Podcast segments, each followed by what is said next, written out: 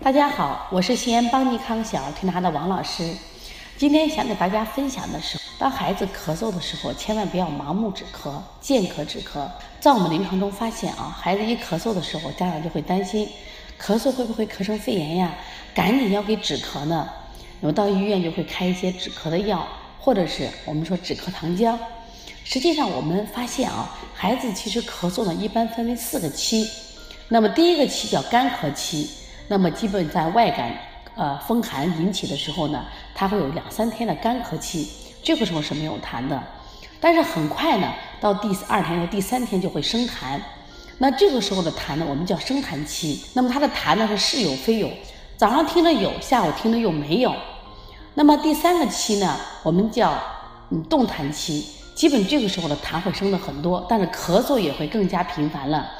但这个时候咳嗽有个特点，因为我们现在很多孩子得病都是先有内热外焦风寒，所以内热引起的这个痰呢，它会刺啦刺啦的粘在嗓子眼，孩子拼命的想咳咳不出来，家长很着急，光想给孩子止咳是绝对不对的啊。到第四个时期，我们叫排痰期，排痰期的时候，实际上这个痰变成呼噜呼噜的，只要孩子一哭或者吃饭他一呕吐或者他一运动就吐，这时候就好了。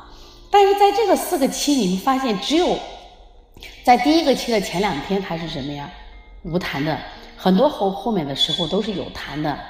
如果我们大量的使用这种或者过早使用这种呃止咳药，会把大量的痰液堵在我们的支气管，会给孩子造来生命的危险。有的孩子为什么半夜会这个发生哮喘，就是因为大量的痰液在胸部堆积。那么用止咳药，感觉好像是孩子那个咳嗽轻了。实际上是更危险了，因为你把体内的垃圾没有排出来，对孩子是非常不利的。而且呢，这类的孩子啊，如果继续吃这种止咳药或者打消炎药，哎，孩子也许不咳嗽了，但是动辄就会得肺炎，动辄就发高烧。那么为什么呢？就是因为体内的垃圾储藏太多了。那么很多孩子的哮喘就从这儿引起来的。所以我希望今天的分享能让我们更多的妈妈清醒。当孩子遇到咳嗽的时候，一定要分得清是干咳还是有痰咳。如果有痰咳的话，千万不要见咳止咳。